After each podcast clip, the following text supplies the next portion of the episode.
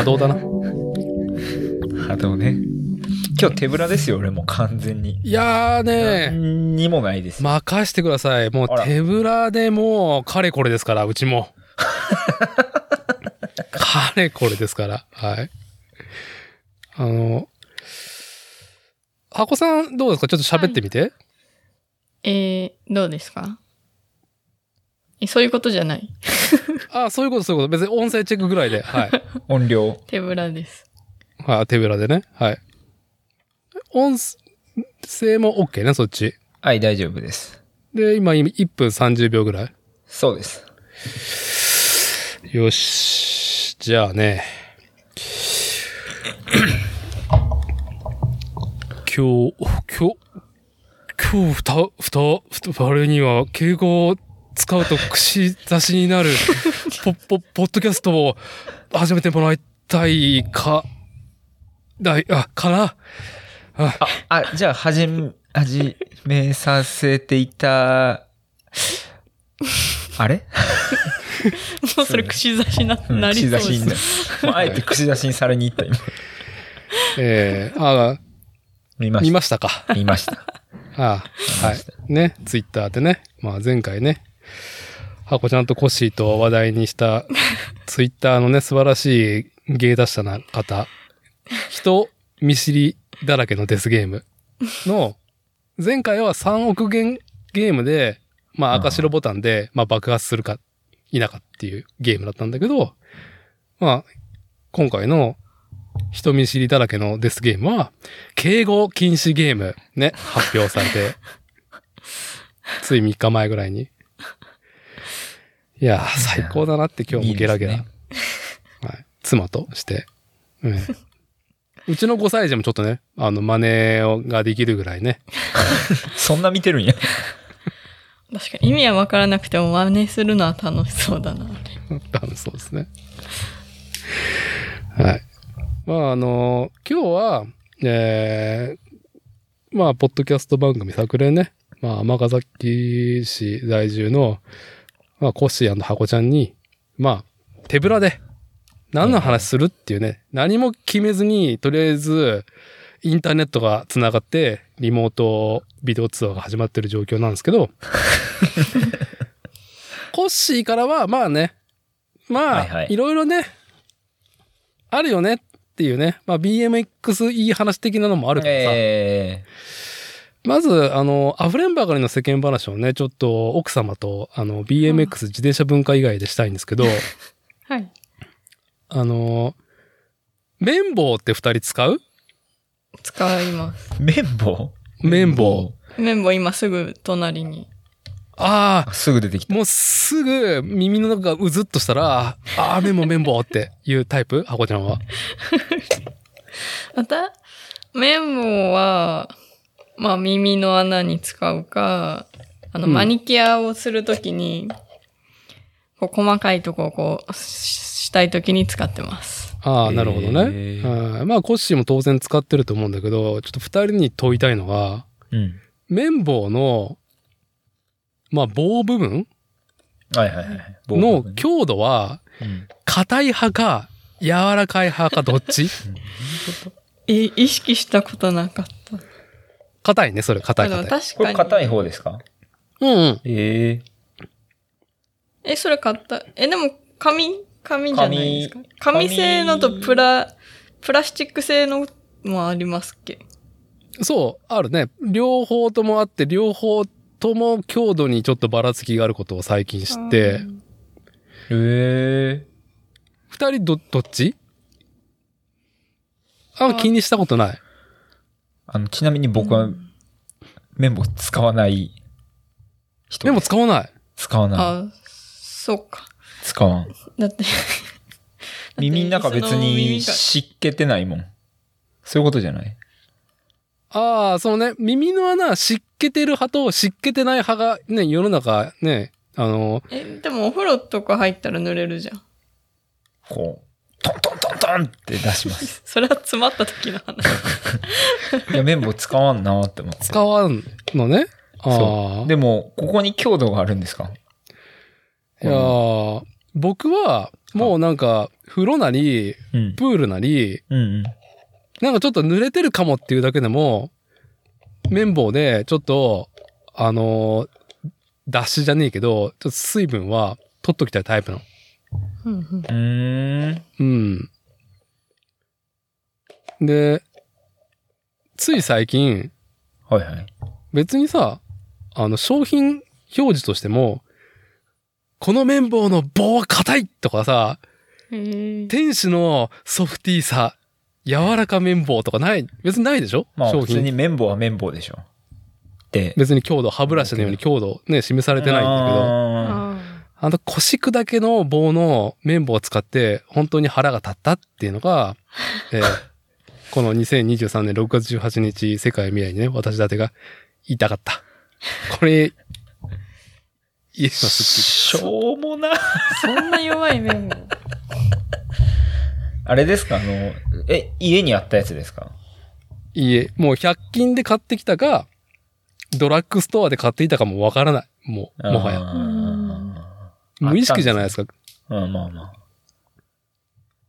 全部捨てたったんですか、じゃ、もう、なんか、使い切りましたよ。結構頑張りましたね。ストレスと戦いながら。はい。僕はゴリゴリ着たい派なんで。あ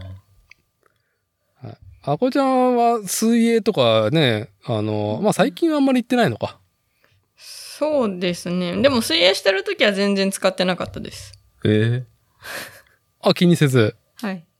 濡れたま。ま。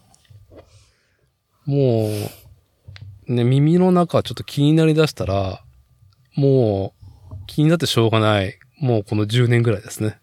あの自転車乗りって耳かきあれ使わないんですか？何？あれ。あれって？あれ？あれ、ご存知ないですか？ああんま、あんまり僕そんなにスポーツ自転車、あの、なんか斜めから乗ってる感じなんで。一回 BMX のライダーで10人ぐらい集って、うん。耳かきってあれ使ってるよねって言ったら、うん10人いたうちの4人は、はい。ああ、あれ使ってる使ってる。あれやばいよね。あれ気持ちいいわ。え、なになにえ、スポーク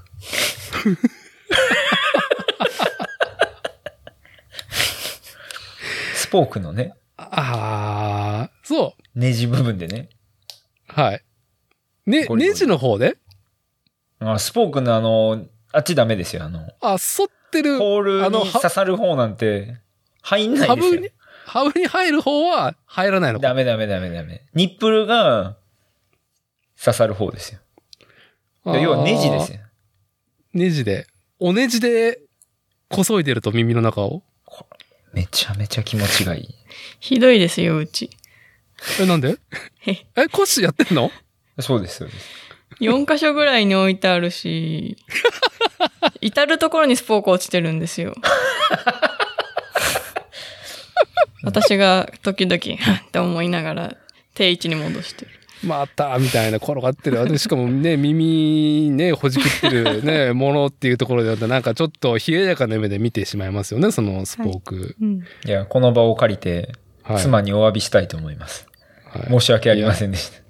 いやー、もうすごい、うちの番組やっぱ波動ですね。はい波動でなんとかやってる、あのー、ポッドキャスト番組。この綿棒の話とかさ、はい。全然さ、ね、前もってさ、こう、綿棒の話しないとかもしてないしさ、まあ、せんでしょうね。してない上に、最初、うんコッシーよ、いや、綿棒とかこだわってないけど、いや、あんま、あんま耳の中興味ないっす、みたいな、ね、うん雰囲気出しておいて、で、超ハードコアだったっていうね。ちなみに、俺のスポーク綿棒は、はい。えー、チタン製です。やっぱあの、硬さうん。がいい。軽量化？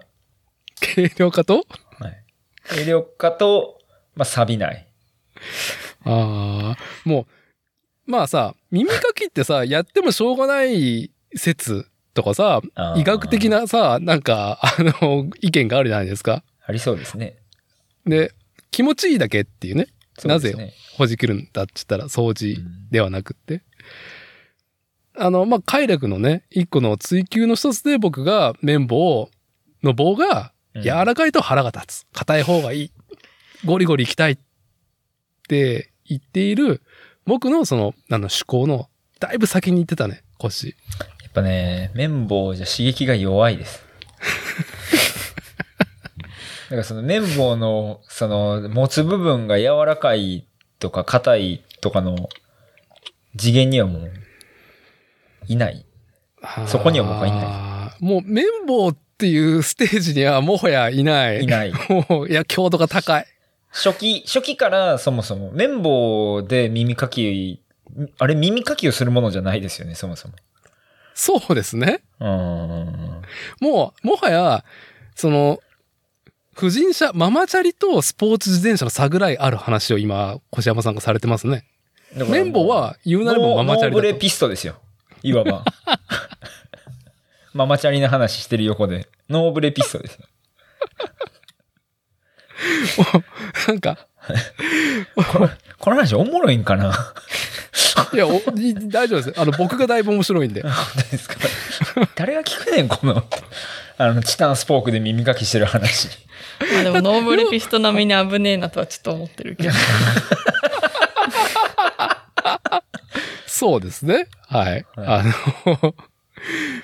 ポーク、チタンスポークで耳かきね。はい。うん。あの、なかなか、この、なんていうかその快楽とリスクがもう背中合わせっていう、うん、ところと、もう要は、あの、耳かきといえば、こう、日本のオーセンティックなスタイルだとあの竹がさ細くて先が反って先がキュッるてなってるやつ。うん。やつで反対がね、その、こそいだ後にその反対側の毛のモフモフで、あははははは。カスをちょっとあの耳の外に出せばいいじゃないってやつね。う。うんんうんあれがまあ日本の伝統じゃないですか。最初の2年ぐらいでしたね。最初って いつからっていうね。何の最初やねんってね。まあ、いやー、絶対、もうね、あのーこのポッドキャスト番組作例も、もうリスナーさんはもうよりすぐりの方ばかりですよ。そうですよ。だから10人いたら4人どころやあらへんと思うんですよ。10人いたそうらいう家よりすぐり。7、7.5ぐらいああわかりますの。はい。理解、理解してくれる。うちも理解してくれるか、はいあ、そういう世界があったんだ。知らなかった。やだ、知らなかった。スポーク、スポーク、スポークって今探してる。で、全、もうトータルで10になるんですよね。10人いるうちの。はい。あとね、数ヶ月後したらね、作例リスナーさんね、あの、過半数は、耳かきはもうスポークで、か、まあ、過半数中耳炎になってるか。どないしてくれんねんと。なんかさ、やっぱ攻めすぎてさ、はい。ちょっと血が出ちゃったなって時はないんですか？まあ、ほぼないです。ほぼなんで。まあ、ほぼない。ほぼない。ほぼない。死者分ゼロではないしたらない。ない。ただしゼロではない。まあね、スポーツ自転車って危なくないんですかって問われた時に、いや、全然そんな危なくないですよって言っても、やっぱね、ね、毛がないわけないから、そう、手にだから、チタンの、あ、チタンのボルトが手に埋まっ、これ波動ですか？いい、波動ですか？いい、いいです。あのね、他、ポッドキャスト番組でもね、あのおなじみの。手にチタンのボルトを入れている。はい、あのね、リンク貼っときますけど、あの、他、ポッドキャストのね、あの、小山さんがね、あのどうしたんでしたっけ？っていうか、現場いたじゃないですか。あの時だから、だから、うちのこの ポッドキャスト番組作例では、あの骨折ほやほやの越山さんのね、声を拾ってるっていう貴重な。そうですよ。あの、あの、ちょっと手、ちょっと手首ぐねりましたぐらいのことを、を経ての今日ですよ。そうですね。1ヶ月半ぶり。りに自転車乗りましたよ、今日。ああ、はい。あの、SNS 頼りで拝見しましたけど、そうね。あの、このポッドキャスト番組では134回、マイナミジャパンカップ名古屋大会 BMX フリースタイルの現場にてっていうタイトルの回でですね、あの、まあ朝からね、現場に僕が入って、ええで、まあコッシーにちょっとだいぶ付き合ってもらいながら収録して、いで、コッシーがね、あフリースタイルランしてマスターズはい。走り切った結構直後ね、うん。あの、奥様が、これちょっと腕、なんか、この湿布、あれ、な、な何巻いてたんだっけ？あれ、まあ普通に包帯。あれはね、えっと、冷やしてたんかなあああ冷やして、氷？冷たすぎてきついかタら、オルとか。そう。なんか、包帯ぐるぐる巻きにしてちょっと手固めてましうん。で、あの、ハッチに、ちょっとそれ締めすぎじゃないって言われたぐらいにね。た。ああ、そうですね。そう、奥さんそうやそうやそうやのそうやね。そうや閉めてって言うから。そうそう。わかんねえな、つって、あの、スマホでなんか締め方ね、あの、巻き方調べながら、ね、締めてる横であれ。いや、不甲斐ないみたいなね。あれ、帰りの車の中で、あの、多分、ちょっとこう、アドレナリンも落ち着いて、はい。椅子座って、あの、うん血管開いたんでしょうね。バカみたいに痛くなって。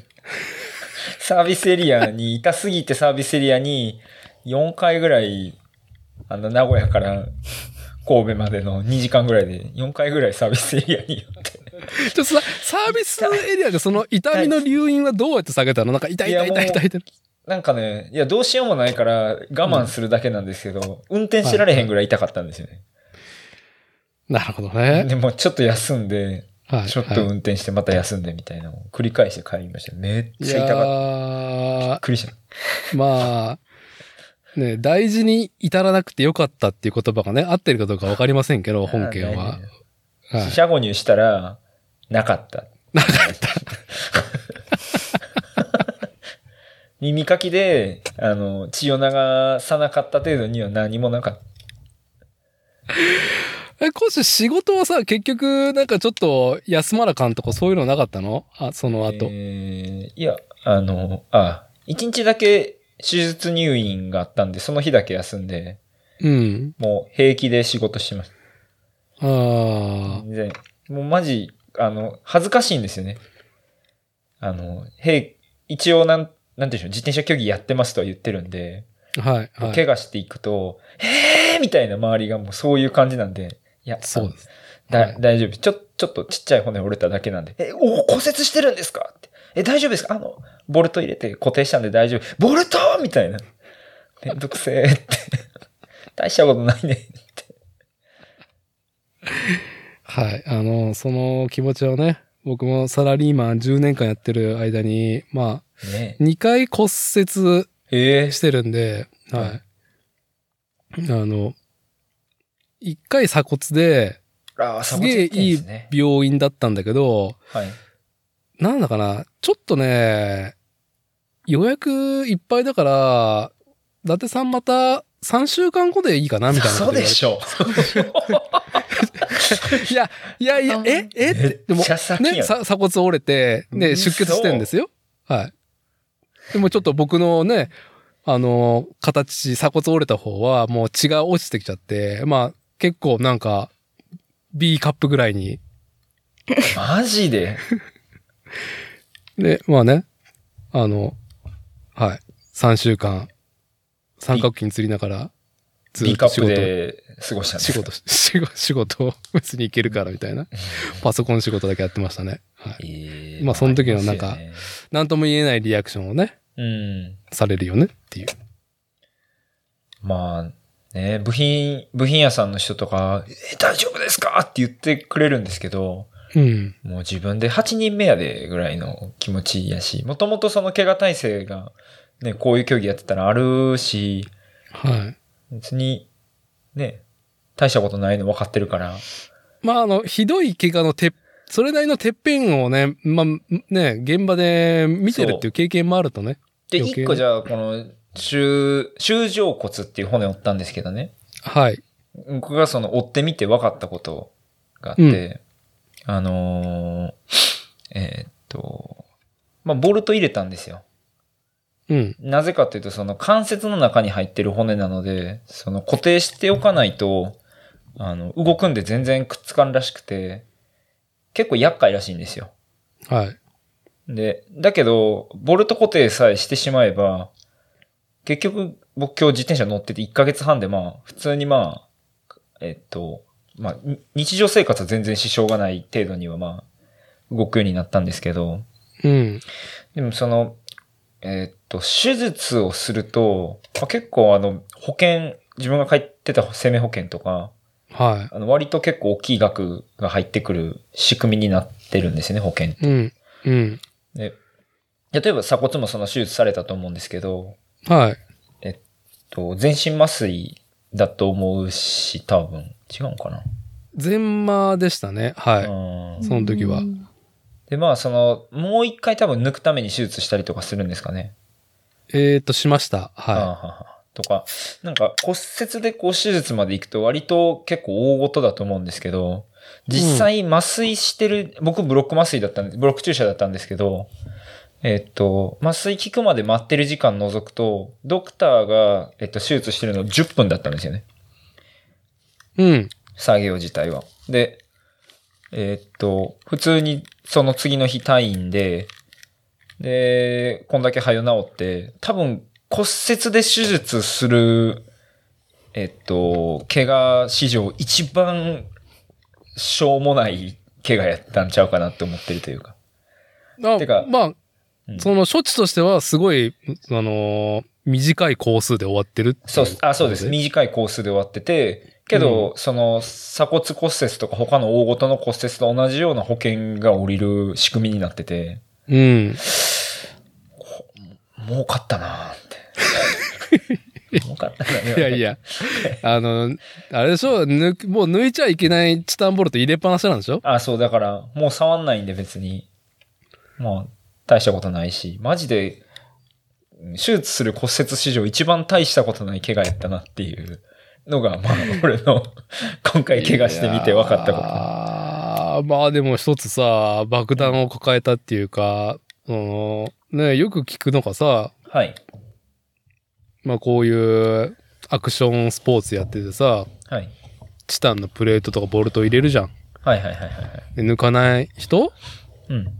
も う次やったら、まあ、その部位もうコッパみじんになるとかさ、まあ、なるでしょうね。なんのかな？どうなんやろ？場所によっての話なんだけどね。その、金属が絶対負けないから、チタンが。まあ、でしょうね。同じところをもう一回骨折するぐらいの負荷が入った時に、はい。バラッバラになるよっていうのをなんか岩割 るみたいな感じってことうん、パーンってなりそうね。どうなんねやろな。まあ、そうなったら。大変そうやな。まあ、そうならんように気ぃつけますっていう。はい、気をつけてくださいっていうところで。あの、奥様このね、いや、多分、ナナさんが怪我してっていうのが、あの、初だったと思うんですけど、なんか、はどんな心持ちだったんでしょうか？いや、まあ別軽症で、軽症で継承って言ってくれてる。ああ。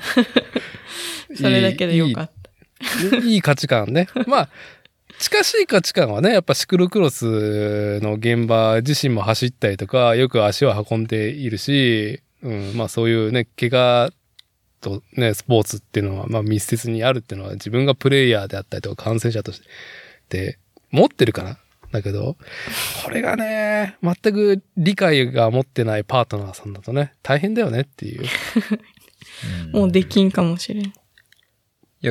結構ありますよね。えー、あの、もう絶対、怪我できひんつって66人に来るしいるし、もう次はないって言われてますみたいな。はい、はい。えー、よく聞きますね。ていうか、自転車売ることになったみたいな話とかも、あ、もう乗れないように。あいや、何回かほんまに聞いたよ。えー悲しいからあんませんけど。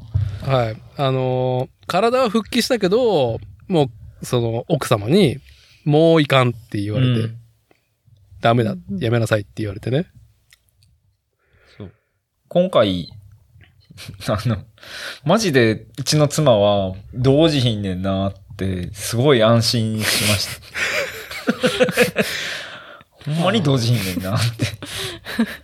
じゃあ、まあ、なんか、そうね。うん。うちの妻は多分苦手な方だと思う。その、怪我っていうことに関して。あー。うん、なんか、ヒステリーは起こさないけど、なんか、ちょっとパニックになる方だね。はいはいはいはい、そういう怪我とか血が出るとかいうことに関してはね。うん。はい。修正骨ちゃうっつって病院行く前に言ってくれてたけど、よくわかったな。詳しい。詳しいやい人体に詳しい。ググった、ググっただけですよ。なんかそれ、帰りの車が帰ってきてから話したよね。そう。いや、ほんで、なんか、女どうせ手首ね捻挫してるだけやろうと思って、まあ明日ちゃちゃっと病院行ってくるわ、みたいな感じで僕は言ってたら妻が一応ググってくれて、まあ、なんか、修正骨っていう骨折が、あの、骨があって、それ折れてるかもしれへんよ、みたいな感じでふわって言ってくれて、その時は全然何の骨かもわからへんし、ピンと来てなかったんですけど、はい。まあそういうし、ちょっとじゃあ、あの、そこそこ信頼がおける、あの、スポーツドクターのところ行くかってちょっと離れてるんですけど、うん。行ったら、まさに言ってた修正骨って言われて、ああ、うんそうなんや、骨折やったんや、よかったですわ、来て、つったら、いや、手術ですね、って言われて、嘘でしょって。で、いや、ここではできないんで、ちょっと大きい病院に、じゃあ、転送かけますね、みたいな。ええー、つってけ結構落ち込んだ、みたいな。はい。はい。まあ、で大したことも、なかった修正骨もやし、うんなんかその、相手のこう、怪我に対して、あんまこう騒がない、み、みたいなことについても話した。ああ、その時にね。うん。うん、確かに。その話もしたね。うんどう思うみたいな。いやー、どう思うって言われてもぐらいですが。いや、わからへん、わからへんし、つったっけ？いや、うん、私もなんて言ったか忘れたけど、うん別に私が騒いだところで何も変わ、何もできることないから、なるほど素晴らしい、理知的な、理路整然とした態度。素晴らしいと思いますよちゃんと。意識意識あるし。あ、そう運転で、運転、運転できるぐらい元気だから。さすがにな。あなんか、これ、まあ、ちょっと妻にとってはあんまりいい話じゃないかもやけど、僕が結構ありがたかったのは、えーっと、うちは、飯作るのが僕の係なんですよね。はい。我が家は。うんだからはい素晴らしい晩飯とか作ってるんですけど、うん。あのー自分も当たり前やと思って骨折してても別に可能やったらスーパーも行って買い物行くし、で、まあ、で、どこまでできるかわからんけど、左手でちょっと包丁使って料理でも作ってみるかみたいな感じでやってみるんですけど、まあ、はいできそうなんやったら、やってっていう、この妻のスタンスが逆に、なんか、逆に。それは別に。で、いや、で、頼んだら全然やってくれるし、でも基本的に、あの、僕はなんかそうあっても、ほっといてほしい派なので、はい。で、はいピンチの時はピンチやから助けてっていううんうんうん方な何でも自分でやりたいので、あの、いい感じでほっといてくれるのがマジで、ああ、いいなって今回思いました。そうですね。あうんね。まあね。あの、腫れ物を触れるように、あの、逆に触れてくるのかよみたいな腫れ物目線でっていうのはちょっと困るよね。ややろうかみたいななんか言われて、まあ、ちやる、できひんのかどうかはわかあ、そう、これ会社であったんですよ。なんか、こうんこれやっときましょうかみたいな感じで言ってこられて、会社で。はいで、まあ、すごい気持ちはありがたいけど、ありがたいけど、俺もどこまでできひんのかがよくわからんから、とりあえずできるとこまで自分でやろうと思って試してんねんなーって、心の中で思ってたみたいな。だからちょっとそっとしといてほしいなって、その時は思ってたみたいな。よう言わんけど。まあ、そんな、うんそんな対応ありがてえなって感じでした。はい。はい。いや、素晴ら、素晴らしい。素晴らしいね。特殊なんかな、まあ特殊やな、多分。まあ、特殊、そうね。まあ、特殊。まあ、ね。あのー、1億4000万の中にどんだけね、夫婦、カップルがいるかわかりませんけども、あのー、そういうアクションスポーツやってること自体が特殊な上に、あの、それに対する理解がね、あのある方ってのもまた少ないとは思いますよ、どちらかというと。ありがとうございます。はい。あの、チタンスポークで綿棒にするぐらいの、まあ、割合いるかは多いとは思いますけどね。うん片付けます。ちゃんと。ちゃんと。骨折には起こらないけど、チタンスポークが転がってることには起こそれ怒るよ。いや、普通怒るよ。普通どっちも怒るよ。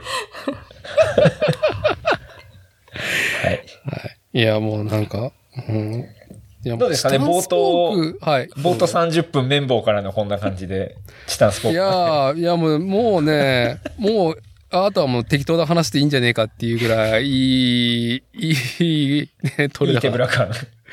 はい。あとはもう大体でいいんですけど、そうね。まあ、BMX いい話に入る前に、あの、はい。ね、あの、他ポッドキャストに対して、あの、続きで言及いただければっていうのをね、これ、ここ、この場でやることをね、あの、失礼こかしてもらいますけども、はい。はい。あの、まあ、僕がツイートで、まあ、ずいっとやり続けても、超えていくばっかりだと。それね。健康になっちゃ、健康的に酒もご飯もいっぱい食べれちゃうから、うん。調子がいいんだけど、増えていくなっていうことよ。言ったら、まあ、昨年末にサイドバイサイドレディオで収録してる話、回なんだよね。これ、そうですねこれって。妻も出てたし、僕も出てたやつですね。135回だったっけ？はい。はい。タイトル英語だからちょっと発音できないんで言わないですけど、あの、大枠で運動をしても痩せないのはなぜかっていうことに対する論文があって、それをね。あ、本か。そう、本があるんですよ。本があるのね。はい。本があって、それに対して、まあ、みん、ね、あのー主要メンバーで意見交換した回。うん。で、僕は、大くくりで、運動するのと痩せるのは関係ねえよっていうのは了解しました。ただ、健康はとても大事ですよ。あうんその健、運動で健康を維持するのはとってもね、生命としては大事なこと。だから、まあね。まあそう、痩せるとか考えずに、健康的に、まあ運動し、食ってればいいのかなっていう大雑把な解釈で終了して、まあ、引き続き、いやどちらかというと、固形の肉と野菜、食物繊維が多い野菜を食え食えばいいのかなぐらい。はい。ーなんか、こん、おポッドキャスト聞いたって言ってるけど、なんか空量増えとるかなっつってツイート見て、どないやねんっつって思ってたんですけど。いや、まあ、いいと思うんですけど、結局、それはともかく随分と続いてるんですよね。ともかくにされちゃった。つ、いや、続いてるというか、もう、あれよ？もう、なんだろう？その、多くの人がやってるような、なんだろう？レースにも参加してないし、ああ、あのーワークアウトのあ。プログラムうんうん。やってるわけでもないし、うん。フリーライド30分から1時間を、はい。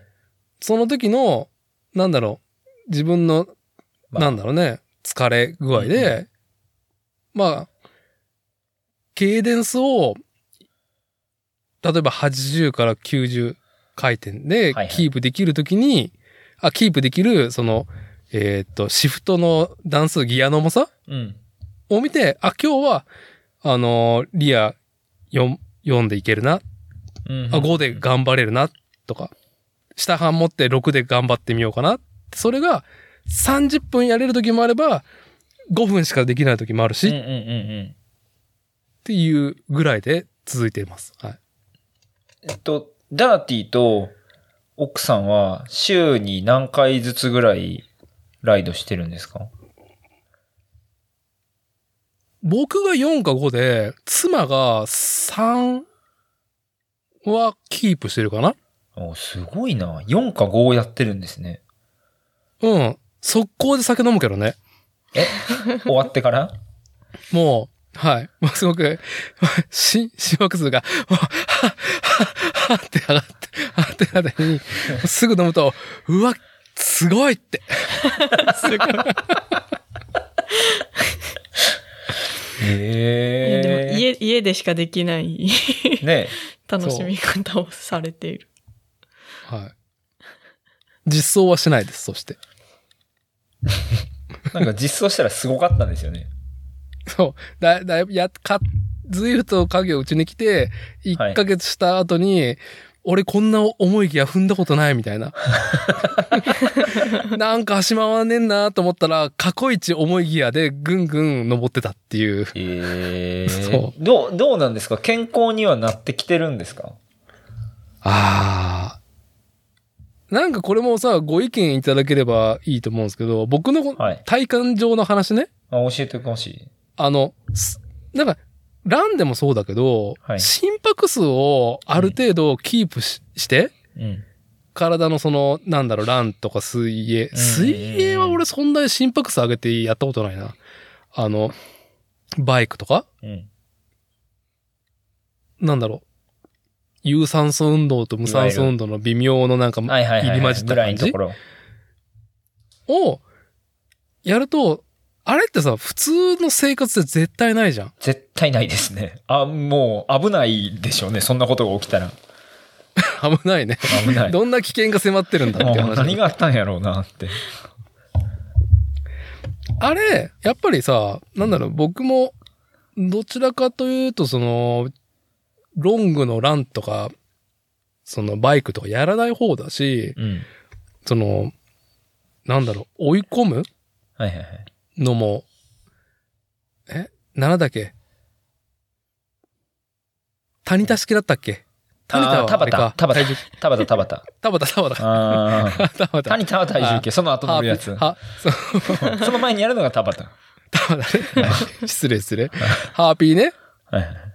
あれを、なんか、ね、7分で心拍数上げて、なんだろう、限界まで、なんか仕組みはよくわかんない。あれをたまにややるぐらいだったのね。やってたんや、あれ。たまにだよしんどいよ、あれ。めちゃくちゃしんどいけど絶、対やりたくない。目標、目標ないからさ、そんない、基本的に。やんないからさ、その、なんだろう、なんちったらいいかな、高負荷で心拍数上がった状態を作るっていうのがね。うん。でも、やっぱそれやると、もうなんかね、おじさんでも、あ、なんか肌ツヤがいいとか、おーおーおーおーおーやっぱね、その食欲とかさ、うん。意欲とか、うーん、なんだろう。まあ、あれ、アブローラーとかも続けてやってるから合わせて、体感？はい。が、そうね、去年すごく崩してたから、ね、調子悪い時ありましたよね。うん。もう、その、今、なんだろう、パソコンであんまり、根詰めてやることなくなってるけど、うん現場仕事しながら、うん。体に負荷がかかっていて疲れていても、オフの時間で、まあ、椅子に座ってプラモはがっつりできるっていう。要要はその、仕事で疲れたりとか、ちょっとした運動で疲れたのが残ってて、もう、椅子、机に向かえない、つけないっていううん。時がもう去年はひどかったから、うん。何もできねえみたいな。うんうんうんそれが、なんかね、あの、本当にないから、うん。いや、すごいな。あの、うん。はい。その冒頭の話に戻ると、あの本、えっと、運動しても痩せないのはなぜかっていうのは、えっと、アメリカのタイトルはバーンっていう、本当はタイトルで、いや燃焼とか、はい。燃えるとかっていうのがタイトルなんですけど、要はあの代謝の話らしいんですよね。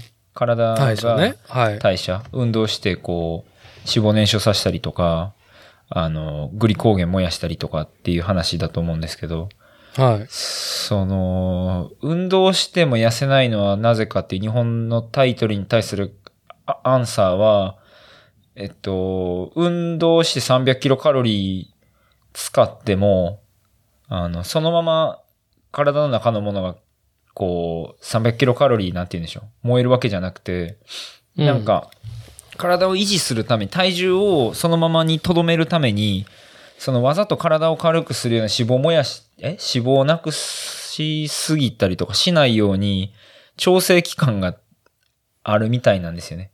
はい。肝でしたね。なんかその話。そうそう、その辺が大事なんですけど、何が削られてるかっつうと、なんか、余計なあの、あ、えっと、体のその反応例えばアレルギー反応が出たりとか、うなんか、その、頭かゆなったりとか、なんかあるじゃないですか、そういうことが。うんうん。そういう、えっと、反応をなるべく抑えるような仕組みになってるらしくて、で、もともと人間っ構、なんて言うんでしょう。動物に近い状態の時はもっと運動してたし、うん。なんか現代人が全然動かないのって歴史的に見たらまあ、だいぶ様子がおかしいというか、我々がそはいのデスクワークして体を動かさずにお金を稼いでご飯だけ食べてる状態、しかも食べ過ぎてる状態はかなり不健康っぽくて、うん。なんかこう、昔だったらありえないアレルギー反応とか、多分ストレス反応みたいなのがたくさん出てるんだと思うんですよ。うん。調子悪かったっていう言葉だけど、まあ何かそういうことだったのかな、みたいな。で、そういはいう調子悪い体の反応が逆に、あの、本来不要なのに過剰反応してたのが、運動してカロリーをこう消費することによって削られるみたいな。だから健康みたいな話っぽいんですね。あれのアンサーは。はい。なんで、その、多分、あ、でもダーティー体を使う仕事ですよね。使うね。はい。うんでも、その分でもまあ、えっと、なんて言うんでしょう。長時間連続で運動する30分とか1時間とか。わあ、なんか瞬発だもん。うん。うん、あの、仕事自体はね。うん、重労物を持つっていうのは。なんかそこでこう代謝したおかげで、あの、逆に体が疲れ、う運動してないかった時の方が変なは過剰反応でその、疲れてたのがなくなって健康になったんかなとかね。うん。あの話を元にしたら今のは今のダーティーのストーリーはそういう風に聞こえるかなって思うんですけど。いや、うん。健康をね、まあなんか、はい。謳歌してくださいっていう。合ってる？大体。え？まうんあ、合ってそうです。合ってる、合ってるっぽいです。気になった人は本を読んでください。まあ、それはある。そうね。そうねん。なんか、こう、僕とかがその、今日もまあ自転車乗ってて、インターバルしてたんですけど、うん。異常者ですよね。坂道で、って言いながら、なんはいこいつ、なん、何回登んねん同じ坂みたいな状態になってるの。まあそんなことしてるんですね。あそんなことしてる。うんまあ、それは別に好きでやってるからいいんですけど、その、いわゆるなんかこう、健康的に運動しましょうってこう、なん、なんですか、厚生労働省とかが進めてるようなこととはちょっと逸脱してるような気がしてて、うん。普通の人がね、ズイフトとかやって、あの楽しいな、健康やなっていうのは、どれぐらい体感できるもんなんやろなっていうのが気になるというか。うん。はい。はい。な、なんかね、その辺ね。いやー。まあ僕自身は、僕自身はや、そうもやってないけど、やっぱりその自転車文化につながりがまあ広い方で、うんうん。周りの人がやっぱローラーやってたりとか、追い込みやってる話はね、聞いたりとかさ。まあなんか、なんだろう、こう、ユーザーとしてやってる人もいれば、その、なんだろうね、トレーラーとして、あの、送り手になってる人も、の話とかも聞くと、うんうんうん。うん、ああ、そういうのあるんだなとは思ったけど、やっぱ、なんか、今まで僕はその数値化されることを、うん自分自分の運動が数値化されることって全然やってなかったから、興味がなかった。機会がなかったね機。会がなかった。うん。うん。た、例えば単純にその、ストラバとかでさ、ランしてさ、はい。その、なんだろう。なんだったっけ、ペースがどんだけかとかさ。やったことなんかなかったからさ。で、その時に心拍数がどうなるんだとかも知らんかったし、うん。まあなんか、心拍数はいくついくつでキープして、はいはい。こう連続運動した方が、ハイパフォーマンスだみたいな話は聞いとったけど、僕の実地の体験はなかったから、うん。それが ZWIFT は全部わかりやすくね。出るのが面白いよね。今何ワットぐらいで漕いで、心拍どのぐらいをキープ、イメージしてるんですか？うーんとね、フリーライドで、えーっとね、130からうん50うんうんいいで、ケイデンスを、うん。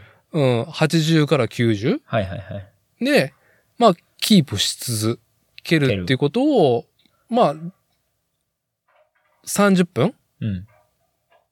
やれる時もあれば、あ、今日は無理だな、とか思う時もあれば、途中で、まあ最近は過去の俺がさ、うん。走っていくわけよ。あなるほど。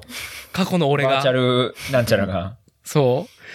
過去の俺、デラ早いなって思って、そのまま見過ごす時もあれば、今日は過去の俺と向き合ってやるぜみたいな時もあるみたいなね、えでも、なんか、その、どういうルールでその FTP っていう数字が出るのかちょっと忘れちゃったけど、はい。なんかその自分のアカウントに FTP の数値がそのー。うん。キャラクターのなんかゲーム性のあるレベルとは別に FTP 値って更新されましたようん、出ますね。出る中で、もうここ3ヶ月は全然更新されないから、ん3ヶ月 ?2 ヶ月か？なんか、ちょっとなんかどんどん FTP が上がってくっていう面白みはなくなってんだけど、いや、もうあれ、キリがないから、やめた方がいいと思う。本当に意味がない。本当に意味がない。最初は面白いんですけどね。あ、そうなのね。うんそうね。うん。だからまあそこ向き合ってるとさ、なんかちょっとね、自分自身の成長がないんじゃないかって思っちゃうから、いやだからすげえ ZWIFT の話になるけど、やっぱ最大のワットと1分キープできたワットと5分と10分と20分が出るじゃん。はい。ああ。あ、あれが自分のベストとどんだけだったんかって見る、見れるだけでも、あ、面白いな。うんうん。なんか僕、例えば最初、うん。ロードバイク乗り出した時に、地元の20分ぐらいの峠があって、うんまあそこを走るのが楽しくてやってたんですけど、はい。もう走れば走るほどどんどんタイムが上がっていく時期ってあるじゃないですか。ね、若いとさらにね。うん、あまあそう、多分20代だったと思うので、最初は。で、なんか、毎回全開のアタックしてたんですけど、うん。1年ぐらい経って完全に燃え尽きて、いかんってなって、で、これ、まあ僕は自転車競技歴長かったから別にやめるって選択肢なかったんですけど、うんなんか良くないなって思って。はい。はいでもこれ、まともなしやったら多分やめる理由になってたやろうなって思うんですけど、うん。結局本当に速くなりたかったら、その、一本全開でアタックするんじゃなくて、もうちょいだけ低いレベルを2本3本やりましょうとか、まあセオリーはいはがいあるんですけど、まあ、いや、そんなことよりも、あの、スストラ、えストラバに繋がってます ?Zwift って。つなげてないね。ああ、まあ、Zwift だけでも見れるかもしれないんですけど、その、ストラバ上とか Zwift 上のカレンダーに、うん。あの、今日乗った日みたいなのがこう表示されたりするじゃないですか。うん。うん。そしてカレンダーの、まあ、半分以上はこう、色がついたりとかして、俺やってんなみたいな。うん。うん。で、それがその月またぐと、月間の走行距離とか、時間とかで表示されて、うん。あの、なんか、その1回あたりの質とかっていうよりかは、やっぱ1ヶ月の量とかで、あ、こんだけ頑張れたんやって見る方が、あのロングスパンでは調子いいと思うんですよね。ああ、なるほどね。で、なんか、その量をちょっとずつだけ増やしていったら、あ、先月よりもできたなとか、うん。の方が精神衛生いいと思います。なんか1回のライドとか、ほんま体調とかもあるし、で上見たらまあ、ね、なんぼでも、それこそ130ワットって僕のインターバルかけた後のレストのワットなんですよ。休むまあ、ワなるほット。なんですよね。はい。で、でもそれ言い出したら僕の本気のアタックもプロ選手からしたら、うんまあ、。1時間でもできるよみたいなワットやったりする。キリがないんですよね、これ。うん。うん。別にそこはまあいいとして、なんか、でも、そんだけ週に3回も4回も乗ってるんやったら、うん。カレンダー埋めていくのが結構楽しいような気が。なるほどね。うん。うんまあ、そ、そんなところはまあ、あるね。あと、まあ、はい。Zwift はあのレベルがあるんですよね、確か。レベルがあるね。で、そっちのゲーム性は全くやってないんだけどね、僕は。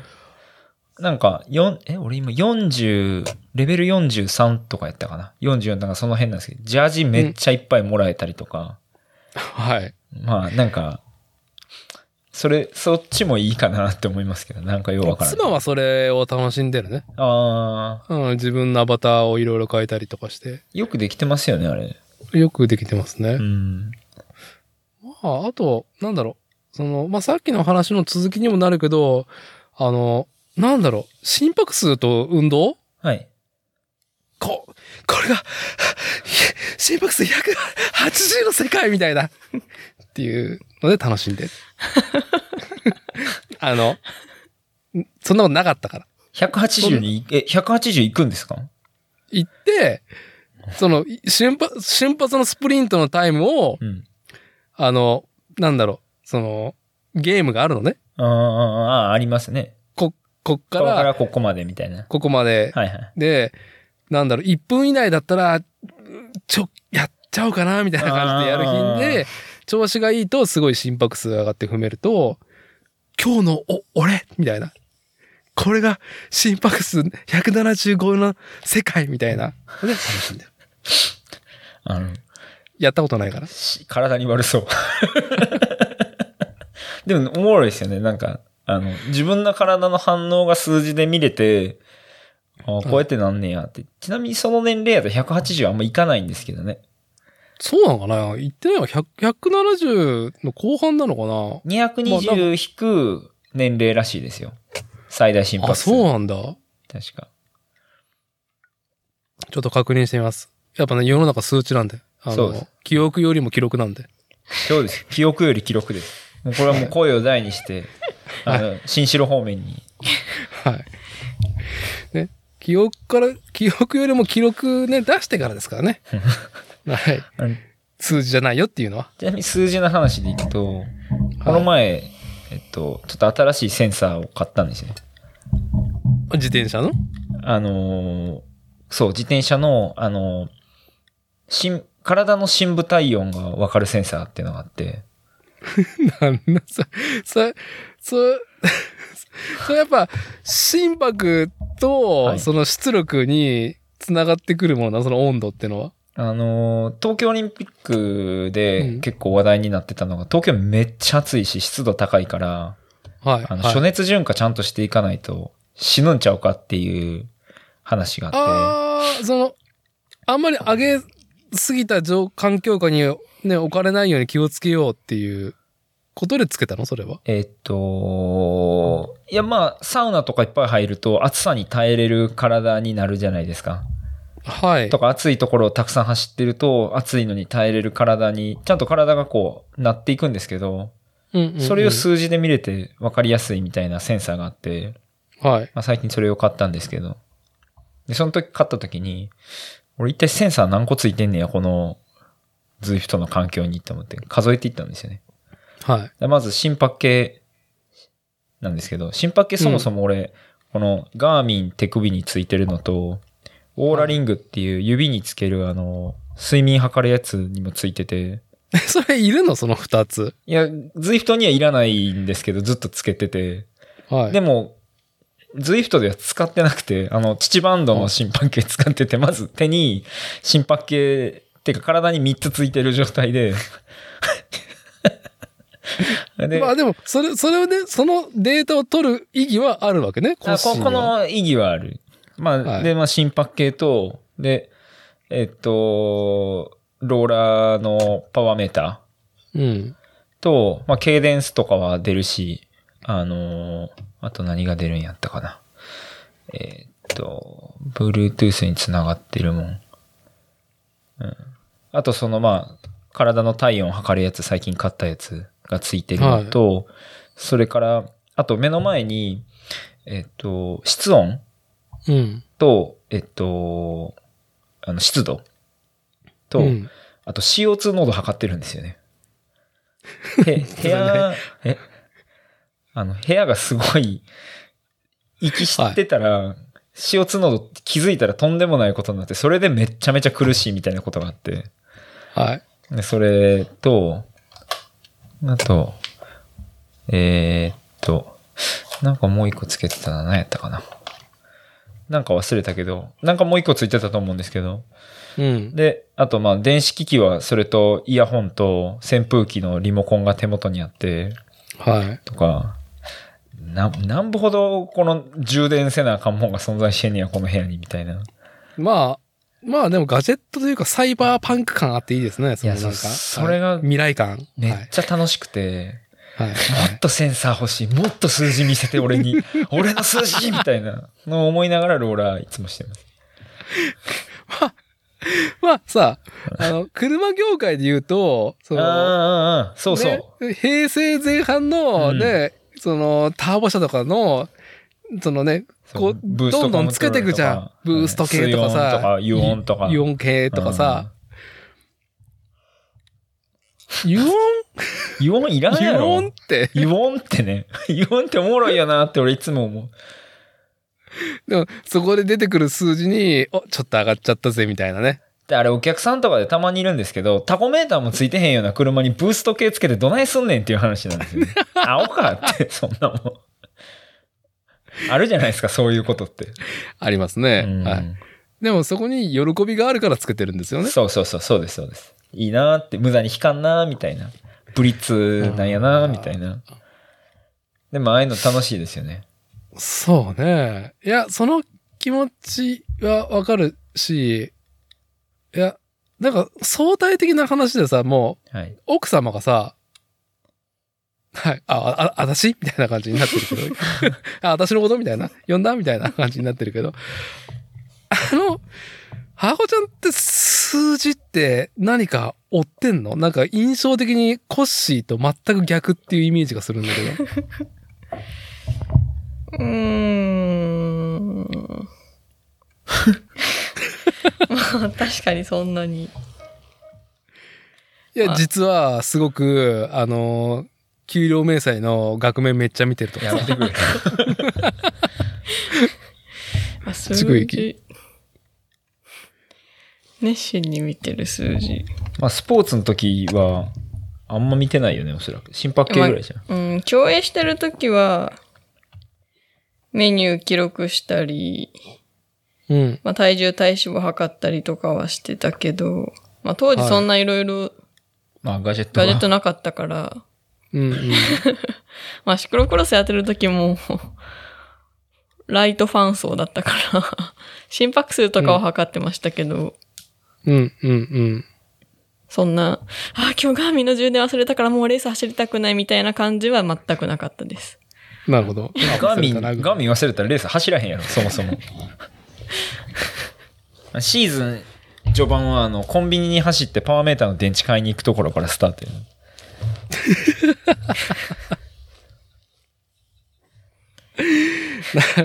ななるほどね。ははい。はい。まあ、記録したいっていう。どうです記憶より記録なんでもう。はい。なんか、スポーツ以外にはハコちゃんないの？なんかす、全般的に数字には頓着がない。あ、今日のなんか食事代高かったなとかさ。ああ、え、まあでも自分のお小遣い帳、お小遣い。お小遣い帳あんの？初めて知った。かわいい。いやいや、大丈夫です。もう家計簿みたいなもん。違お小遣い帳と家計簿全然ちゃうでしょ。うか。お小遣い帳って。まあ我が家財布別なんで。まあ、そうやけど。えちょっと、じゃあじゃあ、え、ちょっと待って、お小遣い帳の運用はどういうふうに、その、活用してるんですか？いや別にただ使いすぎたなとか。思うだけで。あ、傾向を見てるだけ？なんか、そこに対策は組み込まないとか、なんか、ね、あの、支出、の、その、を細分化して、あ、やっぱコンビニ行く回数は減らさなあかんな、とかいう傾向は追わず、漠然と、あ、今月は使ったな、みたいな。いや一応傾向は追ってるけど、こう対策はいまいちやってないっていう。やらない。ダメだぞ、俺みたいな。そうそうそう。しない。あ、ちょ、ちょっと思うぐらい。ダメだぞ俺とは思うけど、あんま対策練れてない。こうもあ、ね。でも、つ、つけてんだね。体重計みたいに、もうなんか、あ、ちょっと太っちゃったなからの、もう控えさえないとこに、になってるかもしれないから、怖くて体重計に乗らないみたいな感じで、あの、逆にその数値からさ、ちょっと目を背けるみたいなね、ムーブもあると思うんですけど、はい。でも、別に、お小遣い帳は、まあ、け継続して続け。割ともう数年、エクセルにポチポチポチポチしてえー、あ、そうなの？エクセルで撮ってんねん。え うわー今月やばかったって思うけど、わーって思って終わる。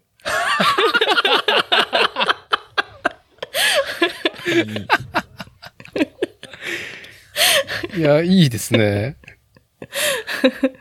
なんかすごい感覚だね。なんか、なんか、だ予想で、勝手な予想ではね、まあ、コッシーのね、その、ね、記録トリマーに対して、アゴちゃんはあんま数字追ってねえんだろうなっていうね、んざっくりとしたっ、くりなうん、イメージ持ったけど、変な感覚で数字は追ってたっていう。エクセルっていうね。エクセル。別に関数は組んでないみたいな。うん。何も、で全部サムで終わってるみたいな。足して終わりみたい足して終わり。な。そうですか。な、なんか、ど、どうなの？その、箱ちゃん買い物とかもさ、はい。その、例えば価格変動とかを追ってさ、今買い時だっつって買ったりとか、スーパーでなんかね、100円引きとかさ、ついたら、つい買っちゃうとか、そういうのを逆に狙ってるとかそういう傾向はどうなんですか？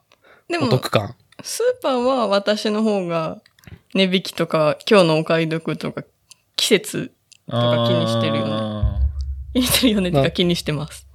なるほど。そ俺逆にそこ完全に無頓着やな。ああ、その、料理担当としては、ちょっとその時食いたい、作りたいっていうものの方が優先。もう買わないといけない。あの料理下手くそなんですよ。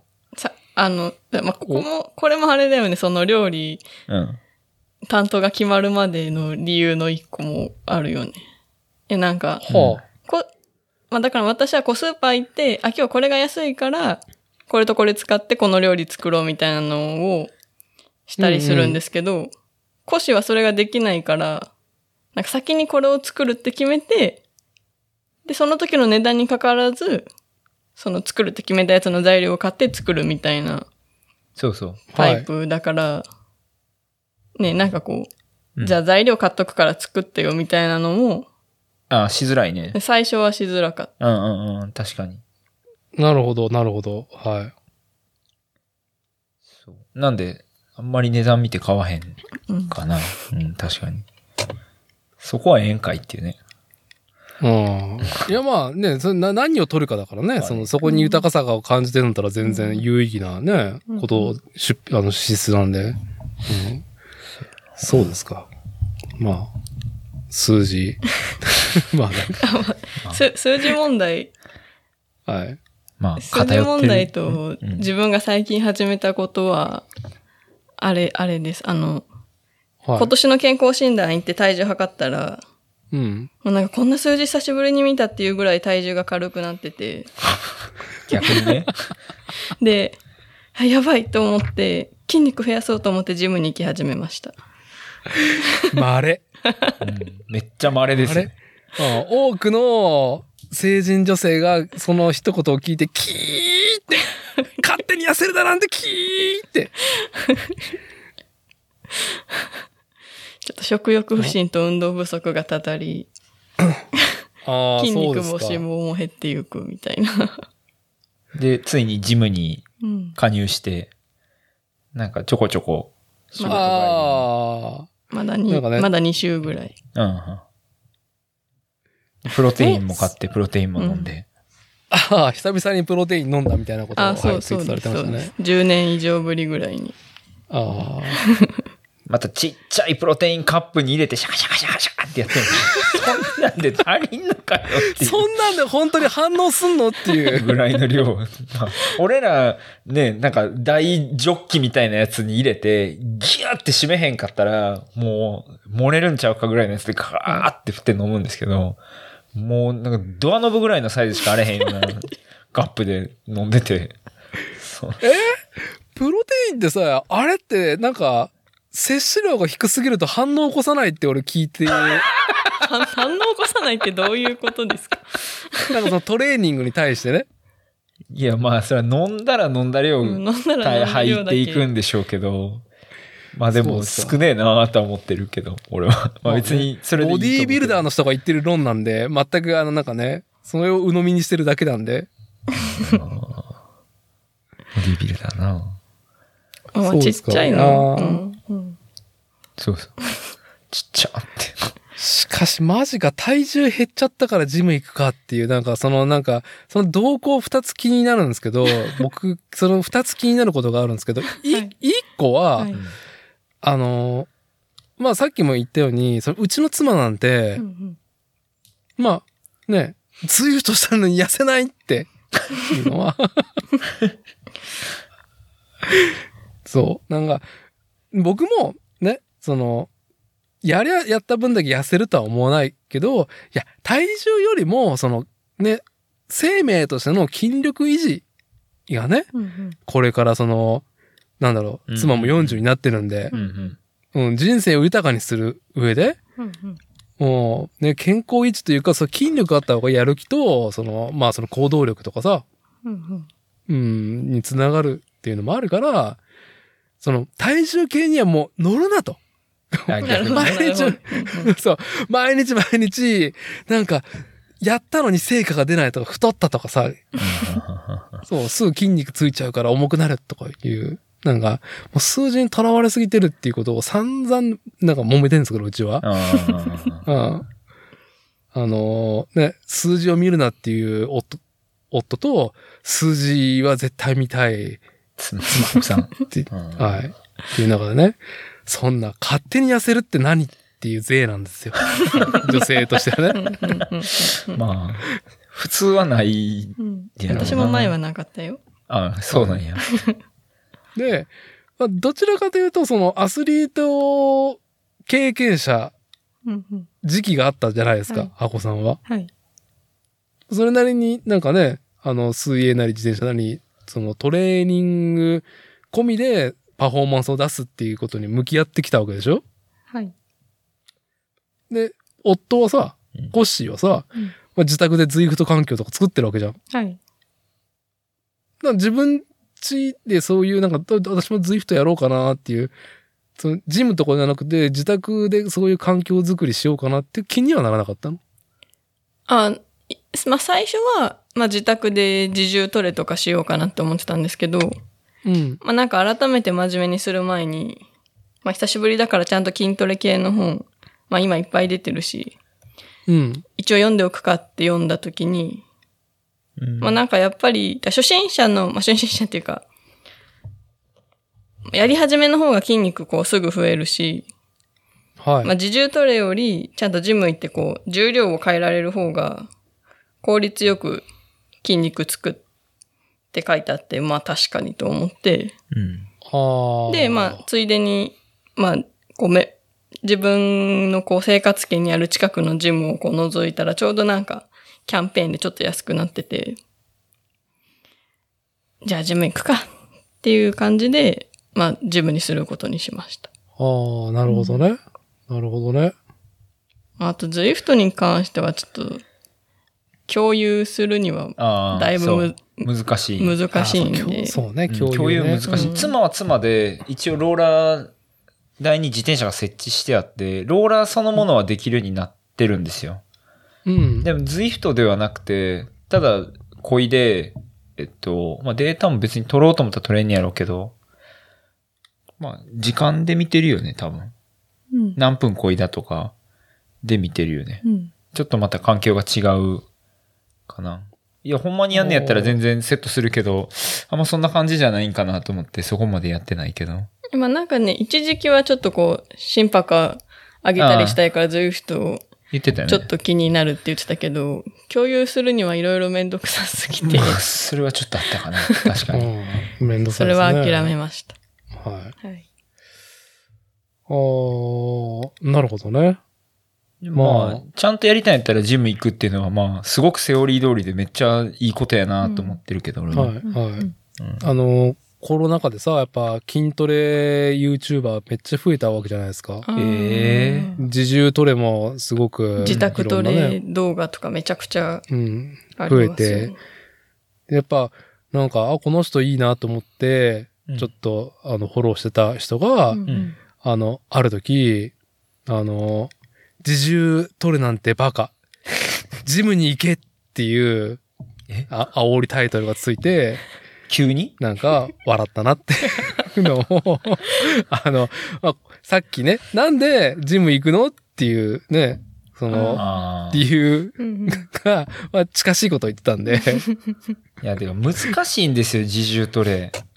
めっちゃ意識しないと、その、自分が鍛えたいところをちゃんと鍛えられへんと思うし、その、中途半端な知識でやり出したら、絶対うまくいかないと思うな。うんうん。なんかあの、それこそあの、なんでしょう、コロコロ？なんていう名前でしたっ腹け筋ローラー。腹筋ローラー。あアブローラーあ、それがアブローラーですね。うんうんとかはなんかもう、やること決まってるから、ま、まあまあ、まだいいと思うんですけど、うん。あの、何あの、えっと、屈伸するやつ。スクワット。あ、そう。そそれが出てこへんかった。スクワットとかは、まあ、自分もやってるけど、まあ難しいなーって思いながらやってる。うん。難しいよね、あれも。難しい。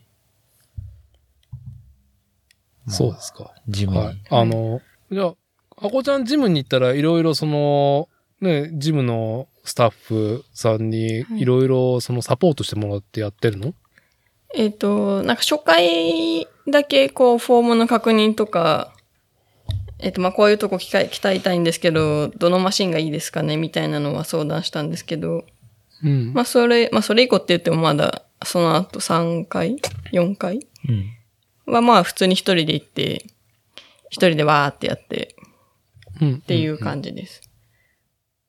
なるほど。まあまあ、はい。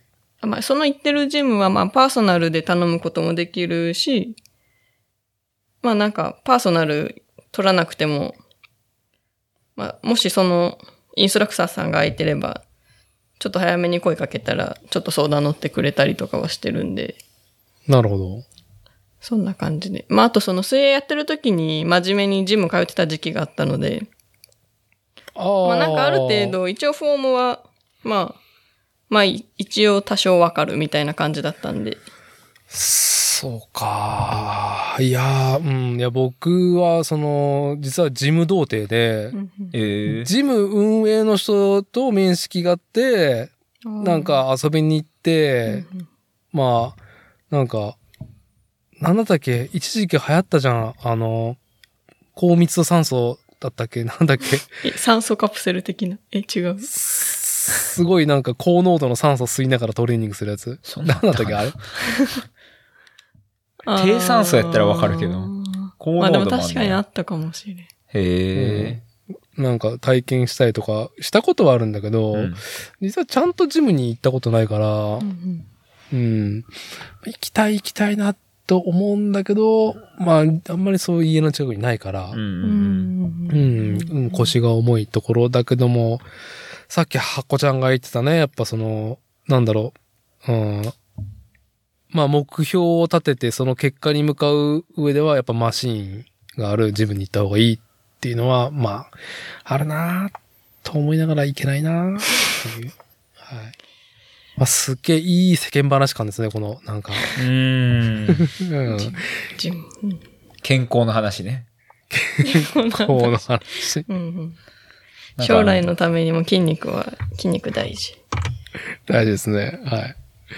あのーお二人からどうでしょう？なんか今日話しておきたいこと、なんか世間話レベルでも、まあ BMX の話でも。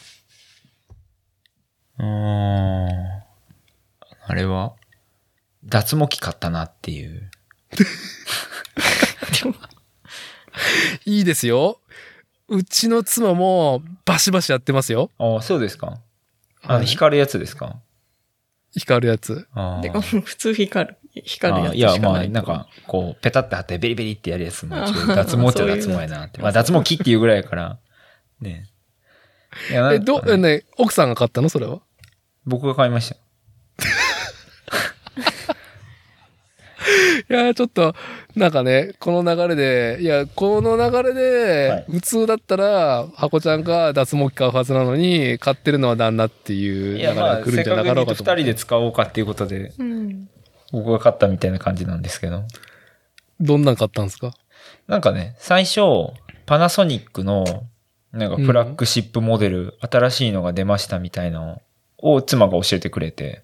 はい。で、あのーあれ、パチってやるから痛いじゃないですか。だからそれだがよ、ね。あの、ヘッドが冷却されて、冷たくしながらできるから痛くないみたいなの、触れ込みへで、ーとか、まあそういう機能がついたやつ。で、Bluetooth つながって、こう、アプリからも進捗確認できるよ、みたいな。またデータか、みたいな思いながら、はい。まあそうはいなんねや、つって。で、ヨドバシ行ったら、まあ実物見れるやろうと思って、何も確認せずにヨドバシにある日行ったんですよ。うん。で、まあその時に買うかどうかは、てか買わんぐらいの気持ちで行ったんですけど、もうなんかちょうど催事みたいなんをヨドバシでやってて、はい。美容コーナーで。うんだからなんか女の人が、その、まさに俺らが言ってたあのパナソニックのその機械の前で立って待ってて、はあ、これ今気になってるやつなんですけど、試したりとかできますか？あ、全然できますよみたいな。パーって用意して、こうパチンってすぐやってくれて、あ、全然痛くないんやね、みたいな。あ。はい。はい。ええー、みたいな。で、なんか、こう、なんだろうな、その女の人の漂う、こう、あの、脱毛器プロフェッショナル感というか、あの、まあ、なんていうの、その、美に関して、その、心技体が備わってる。あまあ、そうですね。あの、マスクしてはったんですけど、目の化粧はもうバチバチやって、それですぐ覚えれるぐらいのはい。雰囲気やったんですけど、やっぱ、ヨドバシの催事で、そこに立とうってするぐらいなんで、うんもうその、どういう風に売るかみたいなルーティンが全部決まってるというか、はいよくできてる、その、ロープレみたいなんがあるっぽくて、うん。へーっつったらこれじゃあこれいいんや。でもね、実はちょっと反応悪いんですよ、みたいな。なんかちょっとこう角度がつくと、こう、パナソニックのもの反応しなくて、みたいな。で、あの、ヤーマンなんですけど、って言い出して、ヤーマン？いや、いや、ちょっと待ってよ。俺た、俺たちの知ってるヤーマンだたちの知ちょっと危うい方向なヤーマンなんだけど、な、な、急に何ですか？急にヤーマンって言い出して、うん。でえ？っと思ったけど、まあまさかそっちのヤーマンじゃないから、あ、もしかして、なんかこう言ってはったんですね。ヤーマンのおすすめなんですけど、っていきなり言い出したから、あ、自分のあだ名を急に言うタイプの人なんかな、この人って思って。はい。はい。ヤーマンさんなんやって俺、ほんまに俺あの時、ヤーマンがブランドやと思わへんくて、俺、えコッシーのおすすめなんですけど、みたいな。あ、そうそうそうそうそうって言って、ダーティーおすすめはみたいな感じで、ヤーマンのおすすめはあ、こいつめっちゃフレンドリーやんと思って、結構おもろいな。YouTuber 的なねそうそうそう感覚もあるよね。そうはいかなって思ったぐらい自然な感じでヤーマンしてて、ヤーマンしてきて。ヤーマンご存知ですか？ヤーマン知らない。ヤーマンっていう、えーっと、結構なんか日本の美容利用関係の、その老舗のブランドらしいんですよ。メイドインジャパンらしいですよ。ああ、そうですか。そう。いや、もうほんまそれぐらいの 温度で俺も聞いてたんですよ。あ、ヤーマンって何や、ブランドの話か、つって、うん。途中で分かったんですけど、その、よく見たら、なんかその人、ヤーマンのバッジつけて、ヤーマンっていう T シャツ着てて、っていうかこいつ、ヤーマンの販売員かと思って、はい。あ、なるほどね、みたいな。で、要はあのー釣り、釣るために他社機置いて、ヤーマン売りたいんやな、みたいなど感じだったんですけど、もう、流れるようにこう、説明されて、はい。で、これは連続で7発撃てるんですよ、とか。ではあはあはあ今なら、えっと、このアンケートじゃない、なんか書いていただいたら1万円キャッシュバックします、みたいな。で、心が揺らぎ出して、じゃあもうちょっと一回考えますっつって離れてもう一回行った時に、今だったらテンパー引いてこの値段でどうですかみたいな。もう、イエスかハイしか言われへんがな、みたいな状況。いいですか？はい。はいはい。になって、結局その場で買ったっていう話やったんですけどね。なるほど。はい。いやー、今ちょっと、うちの妻にも問い合わせてるんですけど、ううんちの妻も、はい、光らしてるんですよ。あそうやってさ、歌い文句ってさ、あの、エステ？あ。はい。で使われている機能と、ほぼ同等、うんうん。プロも使ってますっていう触れ込みだった？どうやったかな？まあ、大体でもなんかこう、脱毛器って、あのー通わなくても、自宅でそれ相応のことができますよね、みたいな触れ込みは書いてましたね。あ、そう。あのーうちの妻が買ったのが、はい。なんだったかな。スムースなんとか、スムーススキンかなんかちょっと調べてみよう。でススキン。な。でもいっぱいあるんだって、同じ機能持ってるやつ。うんうんうんうん。ああ、スムーズスキン。はいはいはいはい。脱毛器さ、うん、いやー、すごいパッケージだなーって思うのが、もうハイブランド、やっぱそう、ブランド品？うん。なんだろう、ハードケースに合皮のなんか、モノグラム的な模様が入ってる、高級感あるやつに入ってて、ねピュアって書いてあるな。スムーススキン、ピュア。はい。なんか、ね、すごいらしいですね、脱毛。うん、あな、あなたもやったらと言われてるけど、まあ、し続けないといけないんだね、ある程度。はい。なんか、ヒゲとかだったら、3日に1回ぐらいのペースで、な半年とかなんかな多分。そう。ああ、今日脱毛の日じゃんって言いながら、しぶしぶ光らして、しぶしぶ光らして。やりたいんかやりたないんか。うん。めんどくせえって言いながら焦がしてますよ、なんか。で、あれって、ね、ではい入れ墨入れてるところにやると、あとんでもないことになるんですよ。もう完全に何事故になるわけ？やけどというか。あえっと、その買ったやつで光らしたことはないんですけど、一回じゃあ試しに最弱でやってみましょうかって、僕サロン一回行ったことがあって、うんうん。そこでやってもらったんですけど、もう真っ赤っかになった。その、事故、ほぼ。もうコッシーの、ね、絵が描いてあるところ、黒いところに、は黒い絵が描いてあるところに。て。ギャーですよ、もう。あの光だから黒に反応するんだよね、あの光って。そうそうそうその毛の毛根の。ああ、そうです。でもう、表面に真っ黒ですからね。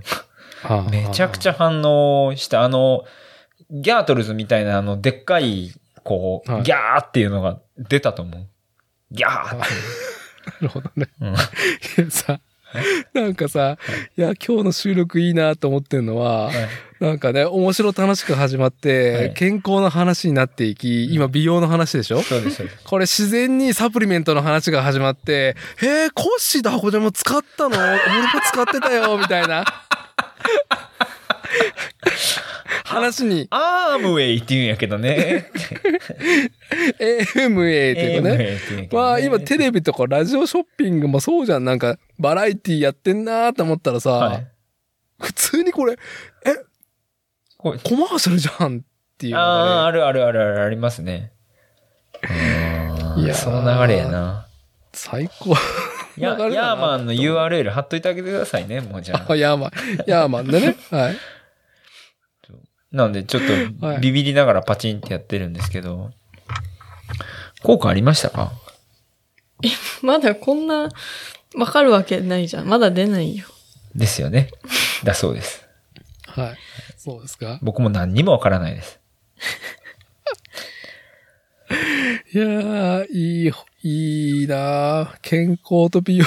なんか話、その、パナソニックのやつ冷える先端のやつついてるって言ってたじゃないですか。はい。で、その、それが、だから痛くないから、痛いの嫌やなと思って、それにしたかったんですけど、まあ、ヤーマンの、その、店頭販売員が、まあ、ヤーマン強く押すし、はい。まあ、ヤーマンしとっか、つったけど、ヤーマンはその冷える機能ついてないんですよ。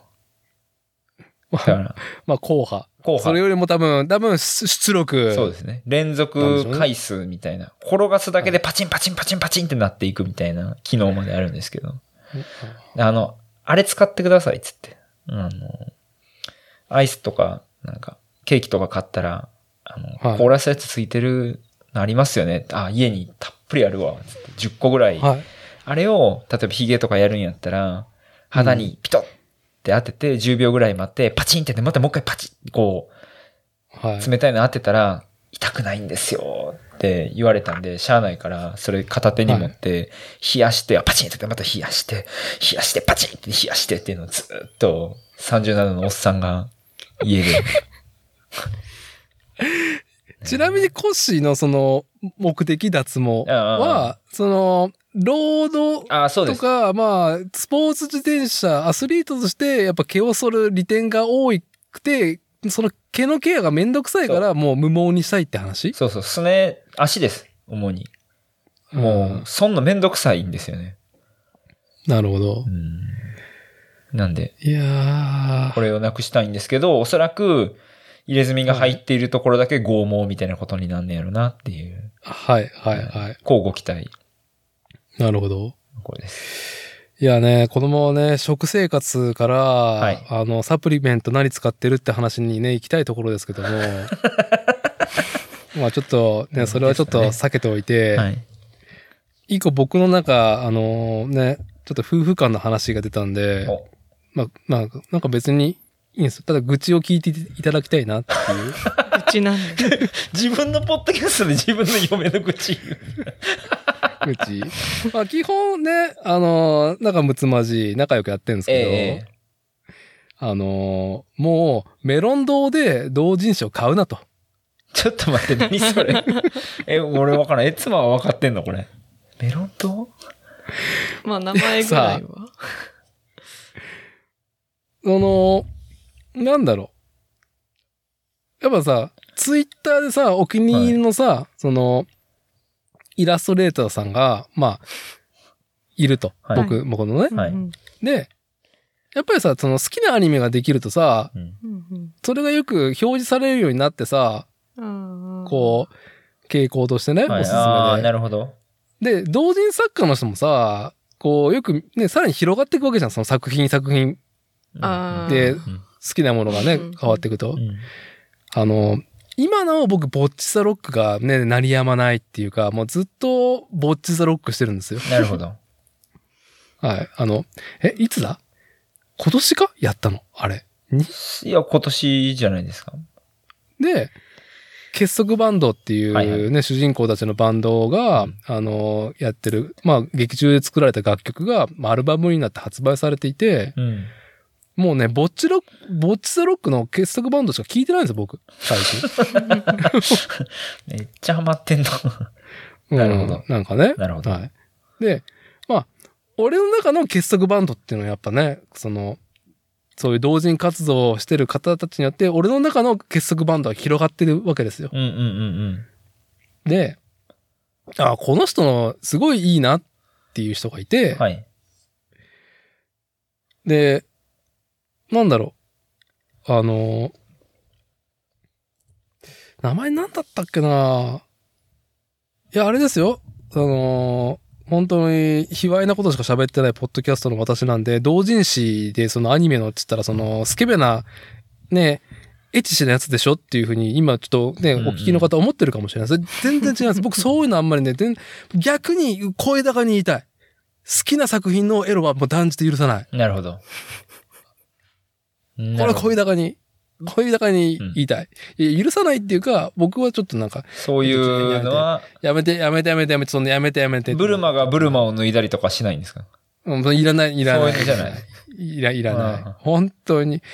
いやー、そんな、抜かれてもなーってね。まあね。うん、ね。うん、俺のユートピアそこじゃないからっていう派なんですけど、え、ボッチザロックのその同人は、なんか、ボッチちゃんがこうだったらみたいな話だったりとかするんですか？じゃなくて。なんかね、僕追えないところが多いんですけど、えっと、な、なんだったかな、その作家さんの名前が、今ちょっと調べようと思って、えー調べれてませんけども、なんか、その、国内、海外合わせて、うん。いろんなそのロックアーティストのアルバムを結束バンドの連中がパロってるっていう。あーああ、それあ、めはいい。っちゃおもろそう。あ、それはいいな。うんあ、はんはんはんはんはん。で、すげえ絵が原作うんよ原作とかアニメだね。うんうんアニメの雰囲気と、よりちょっとすり合わせもされてる作家性の方で、うんでフルカラーで。ああ、それは見なたい、な。な、ないの。漫画、漫画っていうかコミックじゃないの。ほんと、一枚、ネタでずっと続いてくるああ、なるほど。うんへえ。まあじゃあ、キッスやったらこうやろうとか、ローリングストーンズやったらこうやろうとか、なんかそういう感じなのかなそうそうそう。まあ、味感のあるアルバムああ、なるほど。を、とか、はいはいなんかそういうのやっ、僕追えないことが多いんですけどね。いやいや。いや、なんか楽しませてもらってるし、うんうんいいですね。ちょっとなんか買ってみたいなって思ったら、うん。で、本題、はい。メロン堂だったんですよ。メロン堂ね。はい。同人誌の通販というのはね。ああ、なるほど。うん。まあ当然、エロも、まあすごい婦人で、はい、作家さん出す、ね、出してるところ。メロンドっ同て人メロンブックスとは違う。あ、そう、えメロンブックスだ。あーメロンブックスだ。うんうんうんうん、うん、うんうん。で、まあ、そう。もうやましさもないからさ、僕は。うんうんうん胸を張ってさ、ポチッとしてさ、届いて。うんうんそしたら妻から一言。メロンブックスで本買うなと。本当に気持ち悪いと。妻にね言われたんだうちのつ、うん、うちの妻も、まあそういうね、同人活動とかね、関わったりとか、やっぱその世界を知ってる方ですから。あ、なるほど。はい。まあ、言われて、うん。おーみたいな感じになってるんだけど、うちの妻は、なんか、BL のうん、ほんと帯にダブルアナル、寂しん坊とかついてるような 本を買ってるお前がそれを言うのか？みたいなっていう、なその時は俺言わなかったけど、うんそそういうふうに返さなかったけど、後々、あれ？みたいな。あれ？っおて。かしいな。理不尽な怒られ。そうか。な、メロンブックスで買っただけ、あれ？ってなったっていうのをね、はい、お二人に、はい世界に未来に、こぼして、はい、そういえばなんか、はい、あったなと思って。まあはい、あり自がとうござい分のます。世界は自分の世界でもこう、確かにそれはもんよりする怒られ方。うん、旦那にはそう書く、あってほしくないみたいなのがあるんかまな。あ、あるかもしれないですね。うん。はい。お二人そういうのないですか？大丈夫ですか？お二人そういうなんか、これ。まああのね、冒頭でね、あの、チタンスポークの耳かきなっていうのはちょっとね、まあ圧力がありそうですけども、それ以外でなんか、こう、まあこの後ね、揉めてもらったら困るんですけどね、ここでなんか皮膚と。おもう無理に思い出さなくていいよ。俺はちなみにないので、妻に対してはもう、あの、大丈夫ですか？怪我してごめんねぐらいしかないんで。あなるほど、はいなるほど。素晴らしい。まあ思い、今は思い浮かばないんで大丈夫です。もうそのまま思い出さんといてくれ。お願いやから。はい。じゃあまあ、締める方向に行きますけど、いや、いいね。はいい、い世間話が続いてますけどね、久々の二人と。どうですか？ああの、あれ、あの、なんですか？あの、BMX いい話。ああ、しときましょうか。最後に一つはいはい。はい。どうぞ。まあ、こう思い立ってダーティーにメールしたぐらいちょっと、おお、よかったなっていう話がうん。一個あったんですけど。その、ね、僕が手上骨折った大会、マイナビジャパンカップ。はい。マイナビさん冠のビッグイベントが、えー、この前横須賀かな、で、僕が出たのは名古屋であったんですけど、うんうん。えっと、前の収録の時もちょっと喋りかけてたけど、僕と同じ、えっと、カテゴリー、マスターに出てる方で、えーは多分40歳ぐらいかな。えー大人になってから多分 BMX を始めた方がいてはるんですよね。で、えっと、ちょっとどのぐらいの歴があるのかもあんまり詳しく知らないんですけど、あのうんマスターなんか出ると、こう、もう、この30、40で出て、同志というか、もう自然とすげえ仲良くなって、ちょいちょいインスタでこう、かっこいいトリックっすねみたいなやりとりが繰り広げられたりとかするんですけど、まあ、そういう、こう、同志の中の一人の方からメールが来たっていう話なんですけど、はい。この方の説明ちょっとしておくと、その、本人40で、まあ、40とかで BMX 乗って、で、大会でバックフリップまでメイクするぐらい、まあ結構気合い入れて練習してはる方なんですけど、お子さんも BMX に乗っていらして、で、えっと、三重に住んでんのかな？三重のパークで練習して、子供もバックフリップメイクするんですよね。うん。で、その名古屋の大会の目標は、お父さんも自分のライディングで、えっと、バックフリップメイクすると。で、同じ日に子も、えっと、バックフリップメイクしようとしてたんですけど、子供は予選があって、予選通過しないと決勝の日曜日、お父さんと同じ日に出れないと。うん。で、見事、そのお子さんも決勝進出して、同じ日に親子でバックフリップをしたっていう熱い方なんですけど、なんかどうもウェブ関係に勤めてて、ウェブの広告をやってはるみたいなんですよね。はい。でウェブの広告と聞くと僕はもう多分かなりブラック企業なのかなってこう勝手に想像が働いちゃうんですけど、まあ、案の定、うん最初に働いた会社だいぶ遅くまで勤務しないといけないような大変な会社やったらしく、うんまあ、そこでこう、くたくたになりながら仕事をされてたらしいんですけど、ある日その、えっと、その会社の上司が BMX のフラットやってて、うん。で、なんか、あの、面白いイベントがあるから一緒に行こうっていうことで、名古屋の、あの、リアルタフネス、G-SHOCK、カシオの G-SHOCK が主催したリアルタフネスってイベント見に行ったらしいんですよ。お、行ったな、それ多分栄のど真ん中で、おー、そうなんですね。公園でやってたやつかな？はい。はい。みたいですね。なんか一等地でやってたっていうような話を聞きました。僕はちょっと行ってないけど、うんまあまあ、その当時あのリアルタフネスっつったら大きいイベントやったんで、うん見に行ったんやな、みたいな。で、その方はそれ見たきっかけで BMX を始めたらしいんですよ。はい。なんですけど仕事が忙しいからそんなできひんくて、うん何をしてたかっつうとなんかその、唯一自分の時間で、電車通勤のその電車の中で BMX のビデオをひたすら見てたらしいんですよね。はい。はい。うんで、まあその夜遅く帰る電車の中で見てたビデオが、あの、リアルタフネスの時に、えー撮影をしてはった方がいて、その人なんかで見つけて動画見てたらしくて、うんでそれが要はヤングやったんですよね。そうか。そうか、その流れか。そうはい。要はヤングってのがまあ僕らの友達で、今もあの映像作家、まあ撮影とかも全部できる、今東京に住んでんのかな？山村祐介という男ですけど、当はい時、もう、ねはい。